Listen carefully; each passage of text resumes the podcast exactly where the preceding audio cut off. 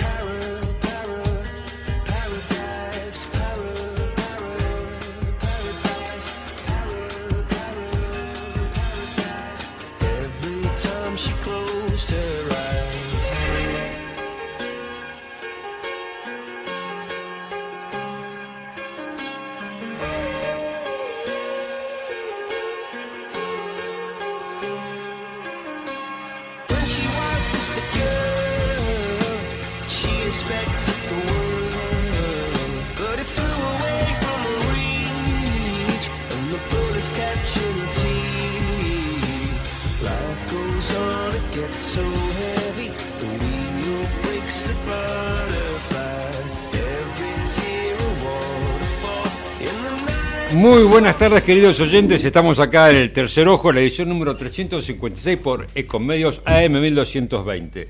Hoy, ¿quién nos acompaña? Felicita Arguello, a quien le damos la bienvenida. Marcelo Villoldo, la voz del cine, de la cultura. Ausente Fabián Dubá, como de costumbre, recorriendo el viejo continente. Esperemos que regrese pronto.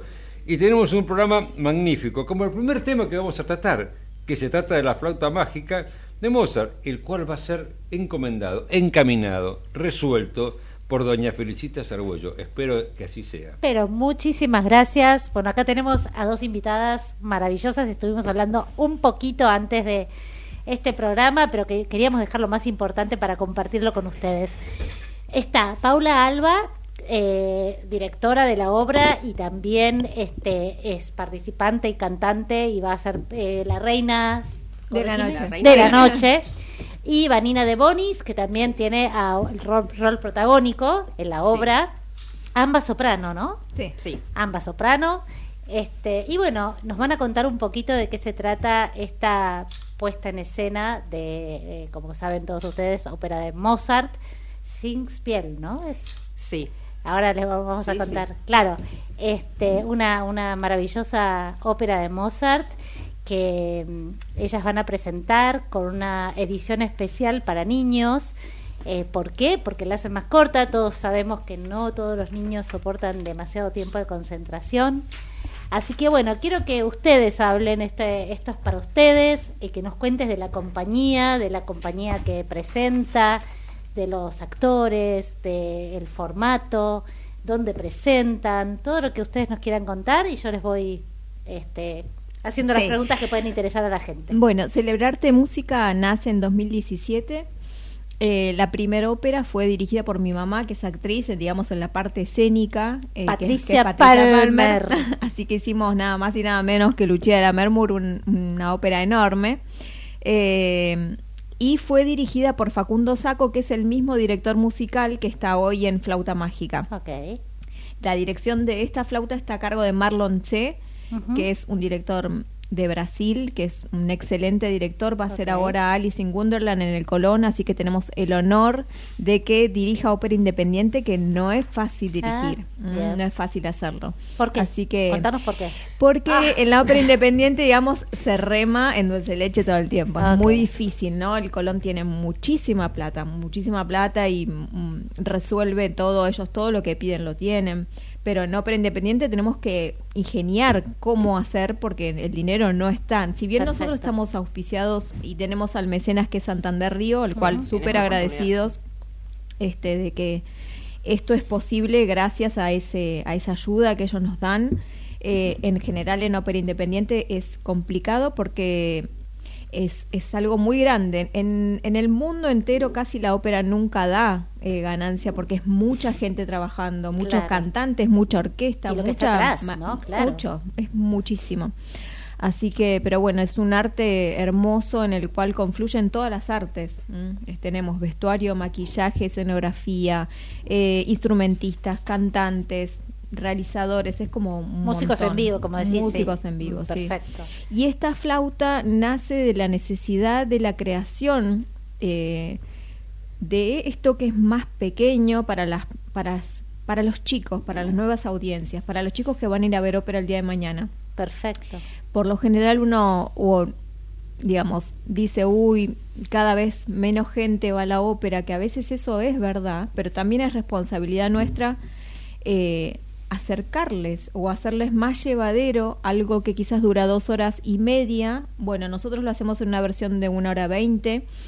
Eh, es Singspiel porque tiene partes habladas y partes cantadas. Acá las partes habladas están sacadas y hay una relatora que es especialista, digamos, en, en, chicos y adolescentes, que es Laura Finger, que trabajó y trabaja con la Ana María Bobo, que es una relatora muy famosa y es muy buena y Laura, bueno, tiene encomendado este trabajo, ¿no? De, de, adelantar un poco lo que va pasando y de contar para poder achicar en tiempo un poco lo que es la ópera. Te hago esa pregunta, eh, como es para chicos, eh, ¿vos crees, porque obviamente hay gente que conoce la historia y hay gente que no conoce la historia de la flauta mágica, eh, si es conveniente o no, no es necesario contarles la historia a los chicos antes de ir a verla. ¿Ustedes creen que se entiende? Está en castellano, ¿no? Por supuesto, no está en alemán.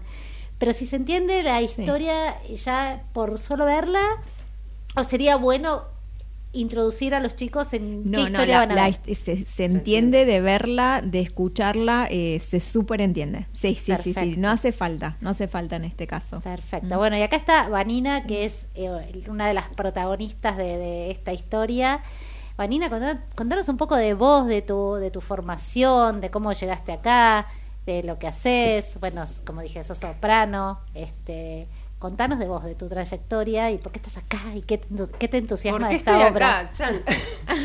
bueno, yo empecé, eh, pero porque lo disfrutaba y por curiosidad, cantando en coro de niños cuando tenía ocho años. Ya venía formándome como bailarina clásica y tal vez ese ah. iba a ser el destino. Mira.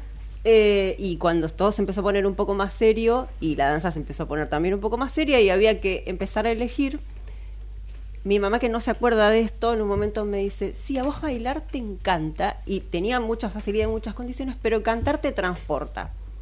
Y eso se ve que me quedó ahí como... ¿Cómo marcan esas cosas? Como repicando. ¿no? es que era verdad, a ver, también. ¿Era verdad? ¿Vos sí, sí, sí, sí, sí, era totalmente así. Ok. Pero em, yo seguí transitando como sin, sin pensar en, en hacerlo de manera profesional. Después ingresé a un coro, a los 16 años a un, coro de adultos, empecé a estudiar canto. Eh, Independientemente. claro, porque te tenés que formar con un maestro, o sea, no, no alcanza lo que vos tengas en el conservatorio o... Ah. De todas maneras, yo no estaba en el conservatorio todavía. Y mi profesora un día me dice, tendrías que pensar en anotarte en el conservatorio y tendrías que pensar en hacer esto seriamente, porque, bueno, y así como que empezó todo y una cosa fue llevando a la otra.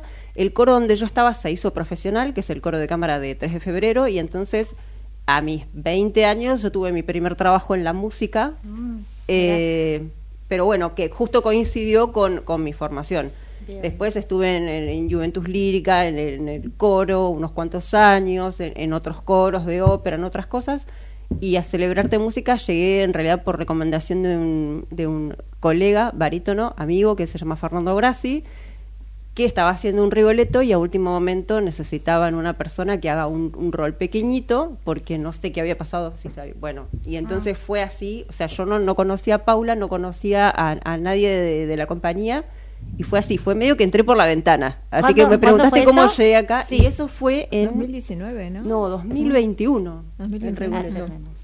yo me, quedó claro, Vanina, que vos sos Gracias a tu mamá. No. Eh, no, no, en, en, realidad no. Mira, todo lo que hacíamos artístico en mi familia lo hacíamos por sugerencia de otras del entorno y porque quedaba cerca de mi casa. Era así. Eh, no, no porque, no porque mis, papás tuvieran un interés eh, en que nosotros hiciéramos esas cosas y aparte era, déjalo que ya se le va a pasar. Podría ser que vaya, que lo haga, claro. Y entonces cuando nosotros insistíamos con algo, hemos ido a escuela de arte, hay un lugar que se llama Jules Solar, yo soy de zona oeste que es una escuela que, que tiene formación en, en, escultura, en pintura, en dibujo, en, teatro. Y quedaba, cerca. Totalmente, quedaba cerca. Y entonces una, una mamá de una compañera mía de la escuela, que eh, era directora de colegios, Che, me parece que los chicos tendrían que ir ahí. Menos mal que no vivían cerca de Luna Par, si no te mandaba a hacer no, femenino. Totalmente. Podía, podía haber sido, pero, pero estaba, estaba como esta cosa de eh, no cortar esa libertad, pero también estaba un poco el tema de, bueno, hacete responsable, si a vos te gusta esto y si no querías ir más también, vas y le decís vos que no querés ir más. O sea, no es nada, ay mamá, no. Era todo así. Entonces cuando insistíamos con algo, evidentemente era bueno, hay que resignarse a que va por ahí. O sea, eh, no era, no era lo ideal, por lo menos para mis papás no era lo ideal esto. Mi papá me dijo un día, eh, ¿vos qué vas a hacer? ¿No vas a ir a la universidad como tus hermanos? Yo estoy estudiando esto que hay que estudiar un poco más que para la universidad. Y ¿Tus hermanos qué, qué, siguieron? Mi hermano... Medicina, clásico, por no, ejemplo. No, mi, no, mi hermana estudió una carrera que se llama Producción de Radio y Televisión, pero es editora de video y es video manager del Grupo América. Está trabajando ahí. Mi hermano estudió la misma carrera durante cuatro años, pero además a él le encanta armar y desarmar autos y no sé qué, así que bueno se capacitó también en eso y terminó trabajando en, empresas eh, automotrices, nada que, nada que ver. Pero es todo relacionado a lo artístico, o sea, hemos ido a coro juntos, hemos, hemos hecho estas cosas artísticas todos juntos hasta que, bueno, alguno se cansaba y no iba más, al que más le gustaba seguir insistiendo. Eh, pero no, bueno, a la semana que mi papá me dijo eso, me dijo, ay, bueno, te vas a morir de hambre. Y a la semana se hizo profesional el coro donde yo estaba trabajando, así que tuve mi trabajo Rentado. Claro. Y vos, Paula, hija de actriz, o sea, con el, el arte desde, desde que naciste, pero tu formación personal, ¿cómo, cómo fue tu camino este, para llegar a este lugar? Yo en realidad ya tenía cinco años y mi mamá me decía el otro día, porque yo era, mi, mi ídola era Madonna, obviamente, por la edad. Y yo hacía shows y me pintaba, eh, ponía la cortina, ponía la música, todos bailaba y salía y bailaba y cantaba, hacía las dos cosas. Pero también lo que me dice mi mamá, me dice, vos me cobrabas entrada. ah, o sea, ok. No era que lo, hacía Por eso es la directora en este momento. Muy bien. Entonces, eso sí fue, lo hice siempre. Eh, siempre me gustó cantar. Obviamente que hice teatro eh, con mi mamá, hice muchos años, pero lo mío siempre fue la música, lo tenía súper definido, hasta que eh, yo iba con la profesora de, canto de Chico Navarro, iba a Soledad Villamil, iban un montón ahí, me dice, pero ¿por qué no estudias canto clásico? Me dice, vos podrías cantar perfectamente La Reina de la Noche y yo en ese momento no tenía ni idea. Ah, ya de una te pusieron, mirá. Ya eh, de una me pusieron ese mote ya. Y la verdad es que yo no... Es la mala, ¿no? No conocía nada. Es la mala. Sí, sí, sí. sí. Lo que pasa es que es famosa por tener un área que tiene un fa sobreagudo. Entonces es como que si uno uno obviamente lo puede trabajar, digamos, eso se trabaja, pero a veces lo tenés o no lo tenés. Entonces, a mí me salía naturalmente. Y así ingresé al Conservatorio Nacional. Eh, me preparé y rendí pero yo no sabía lo que era la ópera, o sea, yo no, no, tenía ni idea. Y una vez que entré ahí en el conservatorio es como que la ópera, digamos, copó mi vida. Claro. ¿Pero dónde, están, ¿dónde están actuando? Porque y la fecha, ah, todavía no dijimos. Están, vamos a estar ahora en, la Sala Casona, que es lo que es el anterior Teatro Asturias, que se llamaba ahí de, la calle Solís, el, Centro Asturiano, que tiene un teatro hermoso. La calle Solís, eh, En la calle Solís 485. Ahí está, al 400 debe ser eh, Piedra por ahí. Eh, creo que es Ibelgrano, creo que es por ahí, eh, Ibelgrano. Pero es un teatro hermoso que tiene una araña preciosa. El teatro es muy, muy, muy bello. ¿Y en qué horario van a estar? A las 16.30, el Ah, sábado bien, bien. 22 y el sábado 29 para que vayan los chicos Sí. y no tan chicos. Aclaramos que eso es algo que les pregunté, que a mí me llamó la atención. Los asientos no son numerados Mm. y que uno cuando va con chicos eso por ahí le preocupa, porque dice, bueno, si estoy atrás, mi hijo se va, se va a aburrir, no va a ver. Pero hablamos con las chicas y el escenario, o sea, el piso se inclina, entonces se Tal puede cual. ver bien desde cualquier lugar. Tal es cual. una cosa rarísima que, hablábamos con ella, que no sé si hay en otro teatro. Se, la- se levanta la sala y se inclina, entonces queda creado un desnivel que parece que hay un escenario. El escenario literalmente está, pero no te perdés de nada. Ni estando en la, en la última butaca de, de- de la platea, tiene, tiene Pullman también, eh, pero Más o menos saben cuántas localidades, o sea, cuántas 400. 400. 400, Sí, sí, ok, sí, sí. perfecto. Sí, sí, Marcelo, que es un muy experto en cine, ¿vos viste algún cine así? El cine está construido así. En, Sí, en pero- Claro. sí. Pero que se levante y que baje. No. ¿no? Tiene pistones abajo, Claro, si uno ve abajo la, la platea, que es muy grande, es muy grande. Si uno se pone abajo es enorme. Los pistones suben y bajan, inclinan. es- no, genial, no lo vi en ningún teatro eso, o sea, no. No. ¿Se animan a contar en cinco minutos para la gente que no conoce la Vale. historia eh, de la flauta mágica? ¿De qué se trata? ¿Cómo es el, el cuento? Pues la verdad que es un cuento. Está pensado justamente por eso tiene la relatora y la puesta tiene un vestuario divino que también es del, del, del- de la persona que hace la puesta, del director de escena, Ok. De Marlon. eh, sí. Marlon C. Sí, no, que me, me quedé tildada porque no quería decir Reggie, porque él es director de escena. Eh, tiene trucos de magia también porque Marlon es mago, Bravo. entonces Wow. eh, eh, hay personajes que tienen eh, el trabajo arduo de hacer los trucos de magia, Cantar. bailar, saltar y además cantar y tocar un instrumento Todo particular junto. que identifica al personaje. Ese es el caso, por ejemplo, de Papageno, que, claro, Marlon los mató, digamos, Wow. porque...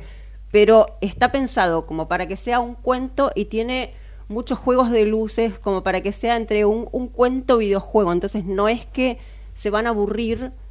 La- el relato está pensado para que puedan mantener la atención. Buenísimo. Este, y, y el vestuario de verdad es divino y es muy colorido. eh, Buenísimo. Sí, una aclaración que, que no es eh, no es que es una ópera ni es una apuesta, eh, por decirlo como infantil de más, ¿no? No, Claro. no, no, eh, No, no, no, Es- claramente. No, este, no. Es para chicos, pero no, no es aniñado ni nada. Está por el pensado para chicos en el sentido que está simplificado con Tal respecto cual. a la versión original Tal para cual. que se acorte, pues son por muy eso, largas. por sí, eso el título es para chicos y no tan chicos. Sí, lo claro. puede ir a ver cualquiera y cualquiera lo va a disfrutar, eh, pero está armado eh, para poder introducir a los chicos en este mundo de la ópera, porque el prejuicio vamos a decir que lo tenemos nosotros, por ahí los chicos van y les encanta igual, Claro. eh, digo, o lo Sí, reciben por otro sí, lado, y, sí. pero bueno, uno tiene como esa cosa de que Uno hoy, tiene es, el temor de que no, que no se de que hoy es el reggaetón, entonces bueno. Sí, Claro. el- Claro. creo que eso es súper importante, ¿no? Y a veces,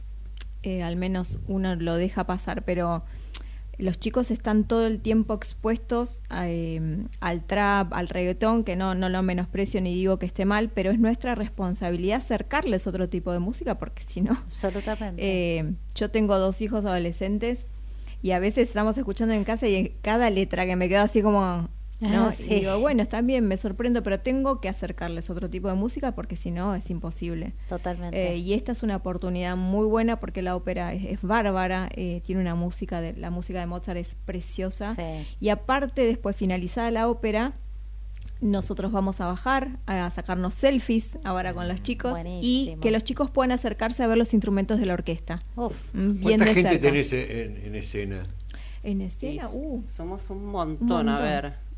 no sé, seremos... Porque además algunos roles hay doble, como hay Claro. doble elenco, entonces somos, no sé cuántos somos. o sea, con ¿Veinte y instrumentistas... Sí, más o menos. ¿Doble Sí, Y en elenco total más o menos si se 40 enferma personas alguno? entre... Claro, en Sí. realidad debería haber de todos los personajes, pero bueno, en este caso de, al- de algunos sí hay, Sí. de otros no. Eh, esta, esta, esta misma, este mismo título, el 5 de agosto, eh, se lleva completo en alemán a la ciudad de Rojas. Eh, y bueno, en alemán. ¿Por qué Claro, alemán? Claro, porque el idioma, el idioma original Sí. Sí, es alemán. Es, es en alemán Eh, y ahí va con los diálogos, sí va. Sí, tiene en alemán porque el, director de cultura, que es la persona, digamos, interesada, ya que quiere llevar la ópera a Rojas, que es algo también para destacar. Eh, nosotros este, este año estamos haciendo temporada ya de tres títulos en Rojas. El año pasado hicimos y de 2018 estamos yendo a Rojas para llevar óperas completas. Participamos con gente de allá, con gente que va a cantar en el coro, o sea que mientras nosotros estamos acá, la gente en el coro de Rojas allá está preparándose para el coro de flauta mágica en alemán, lo cual es un montón, porque sí, una cosa es en italiano, hicieron Carmen también con nosotros, pero en alemán realmente es muy difícil y se están poniendo esto al, hombro. Nosotros llegamos y ensayamos ese día con ellos y al otro día tenemos función. Así que. Por eso estábamos con el tema de los dobles ensayos y de las neuronas cruzadas en el español y el alemán. Eso iba a decir, qué difícil, primero, los tiempos que son distintos y el idioma. O sea, no, me equivoqué. Eh, no tenía Y lo que es trasladar una ópera a otro lugar, ¿no? Porque si bien Rojas queda cerca, son 240 kilómetros. Yo, por ejemplo, una vez cuando viajé para hacer una ópera, me olvidé los zapatos. Me olvidé mis zapatos, porque era tanto lo que había que llevar. Yo dije, ay, me olvidé mis zapatos, por favor. Allá salimos corriendo, pero sí, es muy complicado, pero es muy satisfactorio eh, llevar estos títulos a esos lugares a los cuales no va la ópera.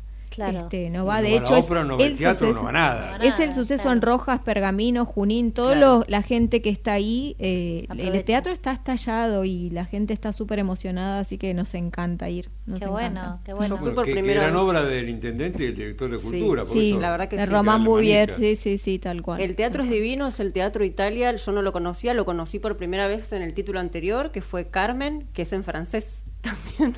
Sí. Así que eh, y la verdad es que es impresionante lo que se genera, porque estaba lleno la gente súper entusiasmada, súper movilizada eh, y con un agradecimiento por eso que estás haciendo, que a uno, uno dice, bueno, voy a ir a cantar, pero hasta que no llegas y no, no, no empezás a tener esa repercusión y no ves las reacciones, como que no dimensionás lo que estás haciendo, que es más importante a lo mejor de lo que vos crees. Uno dice, bueno, voy a cantar y vuelvo y de golpe te encontrás con todo eso y te, digo la verdad te choquea porque es muy conmovedor muy. Mm.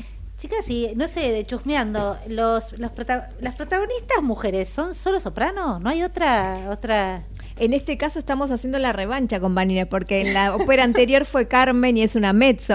Ah, ok, ok. Yo decía, che, ahora nos toca a nosotros. ¿Qué pasa? ¿Discriminación para los que no, cantan No, no, hay, hay, hay, hay, hay, hay, hay, mezzos y hay contraltos también. Ok. Eh, las contraltos no sé si suelen ser protagonistas, pero siempre tienen unos roles que son, y las mezzos también, tienen malas malísimas, tienen roles que son divinos de hacer. No, no son las protagonistas, pero la gente siempre termina recordando. Se lleva parte de la obra porque por, por la, función que cumplen. y ustedes como cantantes, eh, ¿a quién han admirado de la historia de la obra? Además de Madonna. Además de Madonna. Bueno, mi además de Madonna.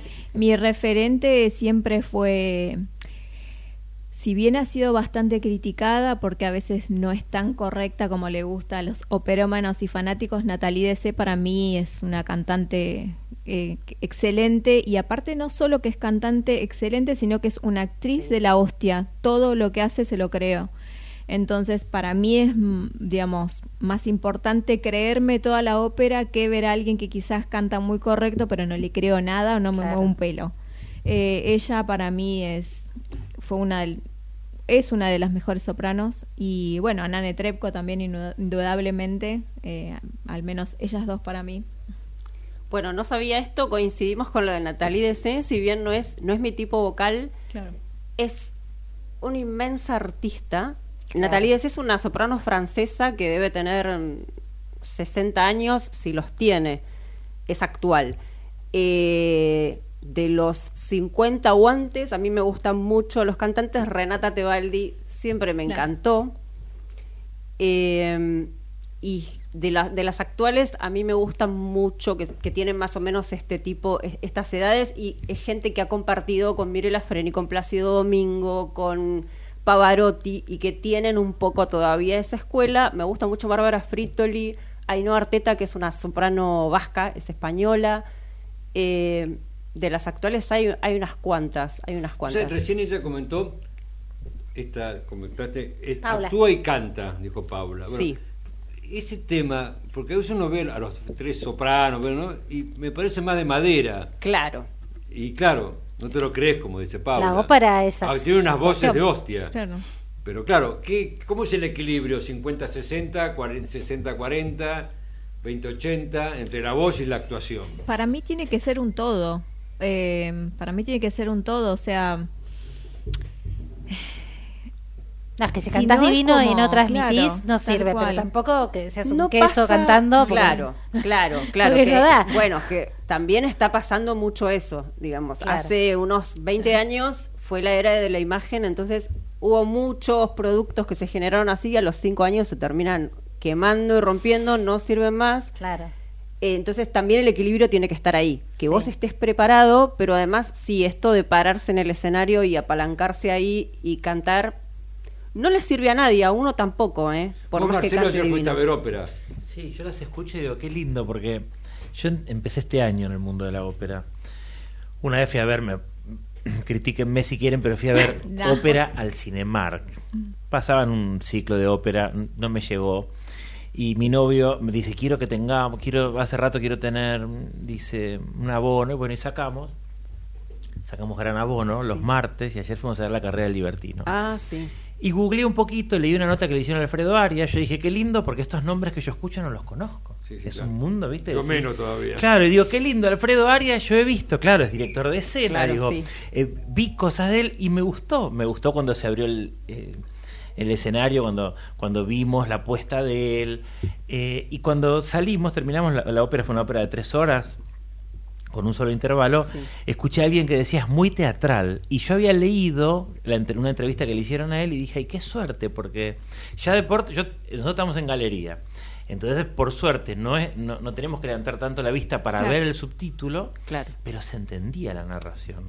No era tan compleja. Es que además la carrera del libertino justamente es casi como me van, a, me van a odiar, pero es como una comedia musical en el sentido de la apuesta de los personajes, de la historia que te cuenta y la narración a nivel teatral tiene que ser moderna, te tiene que, porque si no, no pasa nada en, en esa historia justamente. Eh, la música es más de una, un estilo compositivo más bien moderno porque es Stravinsky, entonces la, la, propia música necesita que la apuesta sea así. Yo hace muchos años también vi una apuesta, había venido Samuel Raimi, que es un cantante muy famoso, eh, que no, se, no está en actividad ya porque es, es grande, es un señor grande, eh, y también era la, gente medio que salía diciendo esto, bueno, esto parece más un musical, pero te lo, lo decía la gente. Claro, pero por la apuesta y porque la gente está acostumbrada a ver otro tipo de en lo que es propiamente el, género lírico, digamos, no sé, Verdi, Puccini, Mozart, Donizetti, a lo mejor están acostumbrados a apuestas que son un poquito más convencionales y que, que se ubican en en, el, en el periodo histórico en el que está escrita la ópera. Entonces, justo este título te da mucha libertad a nivel creativo y sí, si no le pones una apuesta así, como vos dijiste, dura tres horas. Como que la eh, gente claro, la gente como que se levanta y se va, claro. claro. Eh, Vanina, Paula, Paula Vanina. Sí. Sí. Qué grande. ¿Ese, es tu comentario? No hay nada peor en la radio que los silencios. Pero no, necesitamos que nos digan nuevamente las funciones, los días, los horarios y el lugar. Las funciones son el sábado 22 y sábado 29 a las 16.30 en la sala Alejandro Casona, Solís 485, ahí a dos cuadras de la Plaza Congreso. Muy bien. Vanina, ¿lo puedes repetir? Sí. Sábado 22, sábado 29, 16.30 horas, sala Alejandro Casona, Solís 485. Cuando termina la ópera pueden acercarse a sacarse selfies con todos los personajes, nos pueden saludar, nos pueden acercar sus comentarios, pueden eh, interactuar con, con, los instrumentistas que van a estar ahí para que vean sus instrumentos, para que los toquen, para que le pregunten lo que ustedes quieran.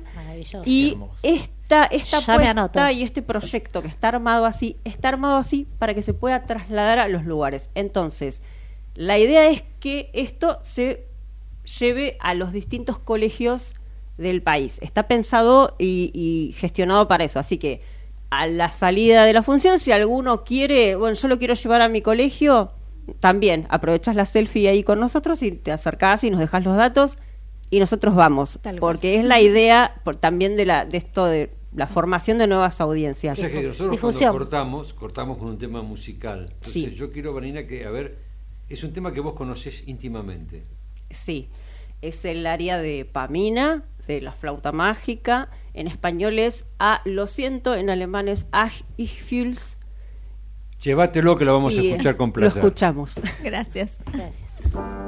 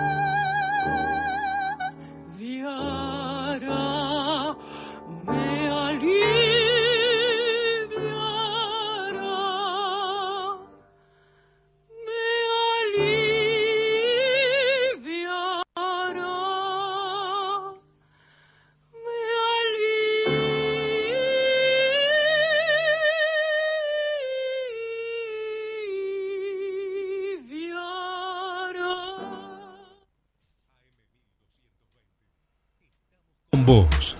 Estamos en vos.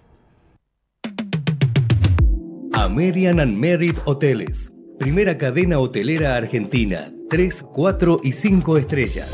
Más de 20 destinos de Argentina y el Cono Sur.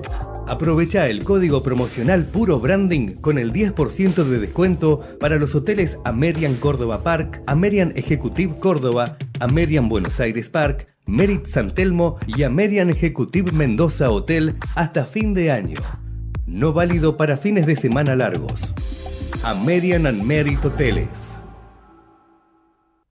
Espacio cedido por la Dirección Nacional Electoral. Voy a gobernar para el pueblo. Jesús Presidente, Humberto Tumini, Senador Nacional Buenos Aires, lista 41, azul y rojo, libres del sur. Soy Juan Carlos Neves, veterano de Malvinas que del Senado trabajará para construir un país como Dios manda. Espacio asignado por la Dirección Nacional Electoral. Juan Carlos Neves, candidato a Senador Nacional por la provincia de Buenos Aires, Alianza de Unión Celeste, lista 506, línea celeste. La vida es el primer derecho humano. No al aborto. Votá por las dos vidas. Claudio Benchaluti, diputado provincial, Partido Celeste, lista 320, provincia de Buenos Aires. Espacio gratuito asignado por la Dirección Nacional Electoral. En Las PASO Necesitamos tu voto. Marcelo Raval, presidente. Patricia Aurones, vicepresidenta. Lista 92, Política Obrera. Informate en ecomedios.com. Seguinos en TikTok, arroba ecomedios 1220. El tercer ojo, un programa hecho por profesionales que no buscan cambiar el mundo, sino solamente encontrar su sentido. Estamos de vuelta de regreso. El momento más feliz, ya son las 19.39 minutos, ya va a llegar a su casa, ya va a poder cenar. Así es, bueno, le contamos que las protagonistas de la flauta mágica se fueron a ensayar, este, estuvimos hablando antes del programa eh, y nos comentaron que tienen que aprovechar muchísimo el tiempo por esto mismo que estaban contando, ¿no? Que tienen que practicar en todos los idiomas, este, y bueno, diversas escenas, diversos este, eh, roles y protagonistas. A mí lo que me impresionó es que tienen un suplente, son como un equipo de fútbol. Sí, por ejemplo, la protagonista, eh, Vanina, según comentó, va a estar el 29 y el 22 hay otra protagonista. Eh, bueno, es un tema también de cuidado de voz. Muchas veces, eh, también con, por ejemplo, el teatro infantil, no digo que esto sea infantil, hay obligación de tener dos es elencos. Que debe ser más complejo esto por la voz. ¿no? Claro. No es solamente conocer el papel Exactamente. y saber actuar. Y, acá, y hablando de voz, la voz de la cultura, la voz del cine, la voz del teatro, la voz de aquellos todo el mundo quiere escuchar. El La- hombre en el tercer ojo, por Ecomedios, la crítica del arte. Bueno, en Marcelo Villoldo, se los presento. Gracias, Oscar. En este espacio de ocio creativo, me gustó esa frase que dijo un oyente o una oyente que nos mandó Eduardo. al Yo te, voy- grupo. te voy a interrumpir. Yo hace muchos Sí. años estaba con un político profesional eh, y me decía, lo que pasa que en- la diferencia entre vos y yo es que yo tengo capacidad para el ocio creativo y vos no tenés capacidad para el ocio creativo. Hay que tener capacidad para el ocio creativo. Así es. Para El- crear hay que tener una... El ocio creativo es poder no hacer nada y no aburrirte. Así es. El Ah. estar. ¿eh? Y pero si no, no haces nada... ¿cómo Bueno, no importa. eh, bueno, ese, esa- ese sujeto, el no hacer nada, es creativo. Se siente pleno, feliz. Ah, bueno, puede ser, puede. Crea, crea placer, crea, felicidad. Marcelo Bueno, Villoldo, Marcelo. la voz yo, de les la voy, crítica. yo les voy a recomendar un espacio de ocio a raíz de la película que vamos a ver hoy, ¿no? Dale. Que van a tener que poner la cabeza cuando la vayan a ver, pero después les voy a, a recomendar un pre o post ocio. Este lunes tuvimos la privada de- para la prensa de la película Barbie, que uno va a decir, bueno, Ah, lo más. ¿Qué me vas a recomendar? ¿Barbie? ¿Una película para niños y niñas? No, una película para... Les diría, quizás sí podrían llevar a sus hijas, hijos de, no sé, 8, 9, 10 años, para empezar a, a escuchar ciertos conceptos que ya los deben venir escuchando en las escuelas y en sus compañeritos. ¿Por qué? Porque Barbie, uno lee la sinopsis, ahí estamos viendo el tráiler, ¿no? Donde están ellos en esa vida divina, perfecta, en Barbie Land. Esa es Barbie Land. Ahí está Barbie con su cuerpo esplendoroso. Ahí tenemos una Barbie negra, que quién es la presidenta de Barbie Land. ¿sí? Ah, universidad, claro. Y ahí entre las Barbies está la Barbie doctora, la abogada, la presidenta de la corte, la presidenta de ese país. Ahí ella está divina como baja. Y en ese momento, estamos viendo el tráiler, su piecito, ese piecito, no sé cómo se diría en un paso de, de ballet, ¿no? de sostenerlo en punta, así en sí, no punta, sabemos, ahí está. Sí, que quien haya tenido una Barbie sabrá que las Barbies todas en pu- están todas en punta y ella de golpe se le baja el pie y dice, "¡Ah, qué horror, tengo pie plano. Y, de- y, empieza a pensar en la muerte ella. Y entonces las demás le dicen, ¿cómo qué es la muerte? Este es el mundo perfecto donde el tiempo no transcurre, donde ellas son todas divinas, No donde envejecen. no envejecen y digo, ¿no? Cuando uno jugaba con lo que jugara, pero si uno juega con un muñeco, con una muñeca, y hace el- la hora del té, ¿sí? Es un té ficticio, porque en realidad no le, es un- una tacita de plástico donde la tetera no tiene agua. Correcto. ¿sí? Y donde el muñeco, la muñeca se lleva la tacita sin agua. Bueno, esto es idéntico. ¿eh? Ah. No engordan, no consumen nada, no tienen necesidades de ningún tipo, sí duermen. ¿Y qué pasa? Las Barbies, que son divinas, está Ken también. Qué grande. Que es divino. Que es divino, pero Ken existe. Nosotros vimos ahí en el tráiler las casitas de Barbie, como las casitas que podía tener alguien cuando Sí. este, se, se compraba Sí, Eh, las que tenían esos padres maravillosos que les compraban la casita Así de es, Barbie. por no ejemplo, era mi yo era fanático, de chico yo era fanático de los Playmobil. Claro, obvio. Con lo cual, digo, ya, vemoslo, y, y todo lo que había alrededor del Playmobil. Sí. El Playmobil operario, el Playmobil, bueno, acá también son todas las Barbies, y Ken, ¿dónde estaba Ken? En la playa. ¿Y ante quién existía? ¿Cuándo existía Ken? Frente a la mirada de Barbie. ¿Hay un solo Ken? En todas No, las to- son dos mujeres, Ken. hay muchos Ken. Digamos, la Barbie acá es Margot Robbie, la actriz que amo. Y el Ken es Ryan Gosling. Que también Pero hay muchos Ken, hay muchos Bar también. Hay muchas Barbies y muchos Ken. Bien. ¿Qué es lo que ocurre? Ken está aburrido, porque Ken sale con Barbie, Barbie le dice, bueno, em, vamos a tomar algo, y cuando la lleva a la casa le dice, ¿puedo pasar a tu casa? ¿Para qué? No entienden para qué, porque no saben qué es lo que pueden hacer ellos entre muñecos. Claro. Y ella dice, no, tengo Parece noche... que Ken era más picarón. Era más picarón. Tengo noche de chicas, le dice. Entonces Ken existía solo si Barbie le daba bola, digamos. Bueno, es como muchas parejas donde uno o el otro se diluyen en el otro. Así es.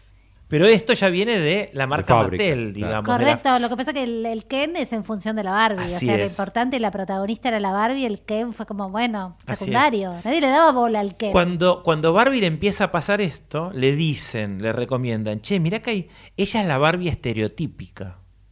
Dicen, hay una Barbie rara acá. ¿Y quién es la Barbie rara? Una Barbie que su humana, un día jugando, la destrozó. Ah. La hizo abrir de piernas, la tiró y así quedó. Entonces la va a ver, ella está refugiada. Es esa Barbie que estamos viendo ahora ahí. Ay, se me fue. Se nos fue una de, de a esa, sí, la de fucsia con Ah, todos los pelos. Y le dice, che, ¿qué querés? ¿Este taco o, o estas eh, sandalias? Y ella dice, no, no, no, yo quiero el taco. Bueno, pero hoy deberías ir al mundo real, salir de Barbie Land ¿sí? e ir a buscar a tu humana, a ver qué le pasa.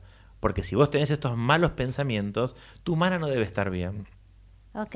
Bien, y de golpe va con ese. Bueno, ahí, ahí estamos viendo cómo llega al, al- a la realidad, ¿no? Cómo están vestidos ellos. Al mundo Y real. Ken, Ken aparece y le dice: Yo te voy a acompañar. Bueno, claro, ¿qué descubre Ken frente a la mirada? Descubre un montón de hombres, hombres que salen del gimnasio, hombres que salen Con en- propia, en traje, digamos. en traje desde las oficinas, ¿sí? Eh, empieza a ver y él dice: ¿Qué es esto? Descubre el patriarcado, Ken. Ah, ok. Ok. Entonces, Ahí es feliz. ahí es feliz. Y él Claro. dice, bueno, yo vengo a pedir trabajo. Yo quiero trabajar. Bueno, pero ¿tenés un posgrado? ¿Tenés una especialización? Perdón, ¿tenés una especialización? No, yo soy hombre. Él ve que los hombres triunfan en el mundo real y ella, en realidad, divina, encuentra a su humana y la humana le dice, pero yo dejé de jugar con vos hace años. ¿Pero cómo?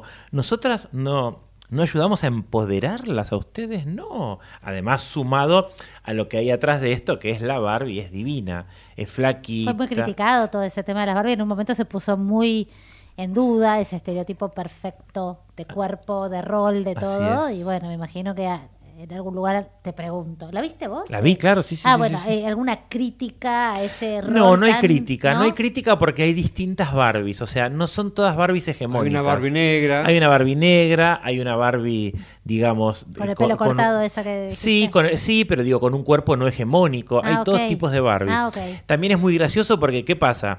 Obviamente la directora, ¿sí? que es eh, Greta Gerwig, una directora americana, ¿sí? esto tiene, tiene la aprobación de Mattel, lo que miró fue la historia y hay una Barbie que en su momento era la Barbie embarazada y después la quitaron de circulación. Existió la Barbie embarazada. Existió la Barbie embarazada que el otro día alguien me complementó que era la Barbie que paría por cesárea. No Claro. por parto natural. Sí, no. Bueno, la sacaron. Entonces también la ves en Barbie Land como la Barbie puesta a un costado porque ya no está más. Y también está Alan, el amigo de Ken. Ah, ¿Había un amigo? ¿Ken tenía Ah, amigo? mm, Ken tenía un amigo, así parece es. que sí. Y, y quédense al final de la película cuando la vayan a ver porque van a ver todas las Barbies que van apareciendo y las que se fueron saliendo de circulación y va a aparecer Ruth, la dueña, la creadora y que va a relatar un poquito la historia de cómo ella creó la Barbie porque con qué arranca esta película diciendo estamos acostumbrados a jugar con bebés pero hasta que un día llegó alguien y dijo, vamos a jugar con una adulta, con una muñeca adulta, una muñeca grande, no solamente criar, criar a un bebé.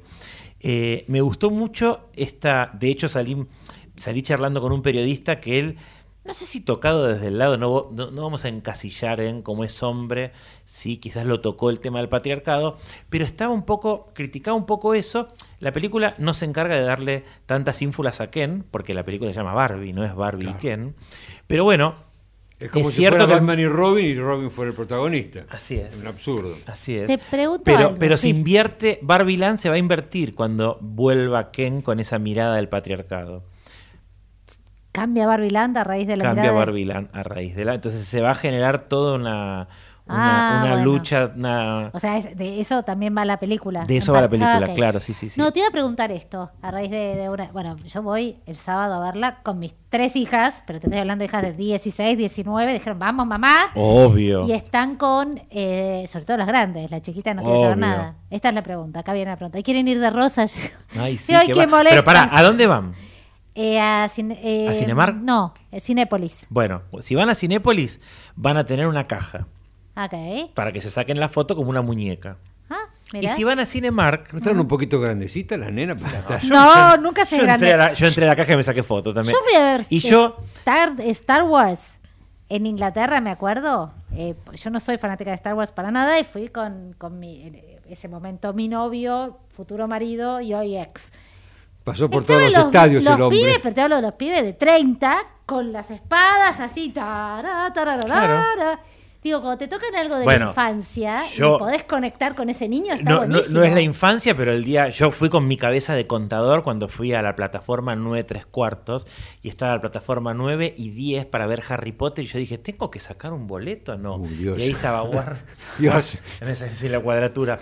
Y ahí estaba Warner y te decían, no, acá está el changuito y vos sentías que estabas cruzando la pared a los Harry Potter. Sí, sí, no, no hay. Bueno, te decía así, si después quieren ir a Cinemar Palermo en el segundo piso, hay un pelotero. ¿Pelotero de Barbie? Pelotero de Barbie. Ah, mira. No, la pregunta era esta. Eh, niños menores, porque una cosa es el adulto que, que de alguna manera lo va a ver como una curiosidad o como conexión con su infancia o lo que fuere. Cuando estamos hablando de gente, yo te hablo de mi hija de 11, 10, o hijo de ¿Es para mujeres? ¿O es para también para es para niñas o también para niños? No, es para niños, para niñas y para niños. Creo que tenemos que romper esto del. Estoy de acuerdo, eh, te lo pregunto a propósito. Nene, nena, sí. A ver, seguramente va a haber cabezas de, gente que va a decir, no, yo no quiero que mi hijo vea, digo, si tienen la concepción de no quiero que mi hijo juegue con muñecas, no lo van a llevar a ver Barbie, pero sí, es para los dos. Es para los dos. Es para los dos. Estoy de, vuelta, yo, le yo le mandé un audio el otro día a una amiga contándole esto, salí de la, de la privada de prensa muy, muy movilizado y muy, pero muy divertido, porque me la pasé riéndome durante toda la película y mm, la hija escuchó la palabra patriarcado en el audio que yo le mandé y entonces le dice, ya viene escuchando la palabra hace rato, ¿no? Del patriarcado y dice, mamá, ¿qué es esto? Entonces me, me, me gusta, me gusta cómo, porque venimos hablando acá mucho de los puntos de vista. Acá el punto de vista sería el de la muñeca, el de los muñecos. Bien. ¿sí? Que se corporizan, que se humanizan y que van al mundo real a decir, ah, esto es, es como un Toy Story, pero Sí, había, ahora no me acuerdo el nombre, pero hay una de una princesa que pasa al mundo real, un dibujito, ahora no me princesa, encantada, encantada. Encantada. Es, que es Lo que pasa es que acá, acá en ningún momento hay muñecos, digamos. Acá son, sí, hay una muñeca que en la cabeza de la nena, que era la que tenía a esta Barbie que se terminó humanizando, sí ves eso, pero no, es genial. La verdad ¿Qué más tenemos crítico perfecto? Bueno, un chimento más. Otra recomendación. ¿Qué puedo ver en Netflix? Ay, en Netflix no tengo recomendaciones para darle, no, no tengo una reciente que haya visto. Estoy yendo mucho al cine y teatro. No, lo que les quería contar es esto. Acá cerquita de la radio reabre un espacio. Me, me, puse muy contento ayer cuando me enteré y antes venía a la radio, estuve por ahí, acá en Diagonal 1150. Diagonal, Diagonal Norte, Diagonal okay. San Peña, ¿sí? casi la 9 de julio. Reabre tres salas de cine que se va a llamar Cinearte Cacodelfia. Recién vi la restauración de las salas, el sonido. Eh, es una sala que está bajo tierra, muy cercano del subte que antes se escuchaba, ahora insonorizaron bastante para que eso no suceda, y reabre con dos películas que ya, ya pasaron por cartel, una que es Asientos, perdón, Asuntos de Diván, de una también, todas, hoy todas recomendaciones femeninas, de una directora franco-tunecina, que es una mujer que vuelve a Túnez, a un, barrio popular de Túnez, a, estudió en Francia y vuelve a, abrir su consultorio y se va a encontrar en el post primavera árabe eh, y también con un, tono de bastante humor eh, muchos pacientes que en su diaria y en la afección de la política van a ser escuchados por un otro, que una vez eh, eso es, animarse a ir a un psicólogo, ¿no? Contarle un tercero. Acá la directora dice, ¿cómo se me ocurrió a filmar esta película? El día que le conté a mi mamá que yo necesitaba hacer terapia, mi mamá me dijo, ¿cómo le contás problemas tuyos a un tercero y encima le pagás y lo que te cuesta? Y la otra película es After Sun, también de una directora, esta directora es británica, Charlotte Wells, em, y quizás me imaginé intentando relacionarlas las dos, una nena hoy adulta encuentra sus VHS de un viaje que hizo con su papá a un complejo vacacional en Turquía a fines de los 90 y ve se ve ella a los 11 años, como casi pensaba, digo, como si la terapeuta o el terapeuta le recomendara, mira, bucea en tu pasado buscando imágenes en esos VHS.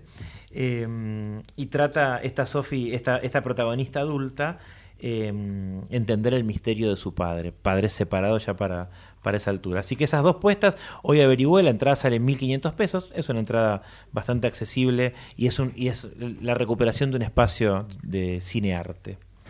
Y creo que no tenemos más no, tiempo bueno, para mí. Eh, siempre agradecemos a la voz tan especial que tiene Marcelo, que, que la gente toma la voz de Marcelo y dice, estamos en el, estamos en el tercer ojo estamos en Ecomedios. Es así. Tráeme Libertango.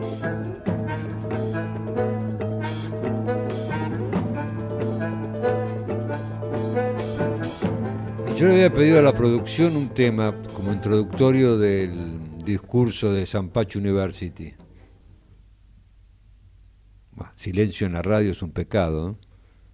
Traiga el tema. Rebelde. A ver si lo puso bien el productor.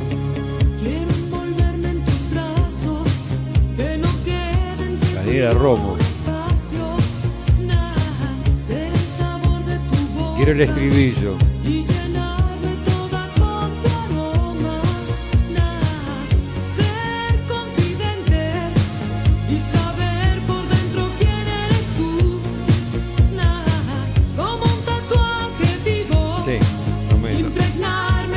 Colgado el estribillo. Ahí viene.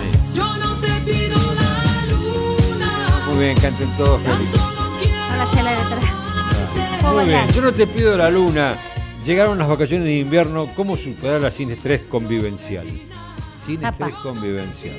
Las vacaciones de invierno que responden, ¿saben a qué responden las vacaciones de invierno? ¿Por qué hay vacaciones de invierno? No, para descansar, será. Es una medida sanitaria. Ah porque es la época de mayor eh, Es la época donde se da mayores contagios de enfermedad respiratoria, entonces la recomendación de los sanitaristas lógicos, que bueno, en el país o en el mundo, cortar este tema. Bueno, en el hemisferio norte eh, están al revés, ellos cortan porque se están asando, es las vacaciones de verano, pero ellos tienen lo que llaman la semana, la semana de la nieve, ellos cortan antes de Navidad y arrancan de vuelta por Reyes que también es el periodo de, mayor, mayor frío. Entonces también aplica el mismo criterio sanitario en todas partes del mundo. Tal vez para muchos que no siguen las vacaciones de invierno, en su niñez no nada más que ser un, sacarse el uniforme escolar, el guardapolvo blanco o el azul, dormir algo más, juntarse con amigos del barrio, y los que tenían mayor suerte, capaz que eran recibidos en la casa de la abuela. Por ejemplo, Marcelo, vos me comentabas que tu viaje era ir a la casa de tu abuelo que estaba en Avellaneda. En Avellaneda, y cuando volvía y la maestra nos decía, bueno, cuéntenos, uno relataba el puente los siete puentes con el que uno iba con el colectivo a Avellaneda. Algunos podrían tener la suerte de ir a, a San Pacho, que es un lugar muy turístico, o a Merlo, y vos felicites tus vacaciones de invierno, tenías que suerte. Cuando era chica íbamos a Córdoba, teníamos una casa en Córdoba y íbamos mucho a Villa Gente. ¿En Villa que es cerca de Córdoba capital? Sí. Muy bien, bueno. ¿Cerca de San Pacho? No, no, San ah. Pacho está al sur, más al sur que Río ah. Cuarto, esto está ahí nomás. Bueno, algunos chicos terminaban con suerte un viaje en tren, por ejemplo, acompañado por un adulto. Era toda la vacación que podía existir.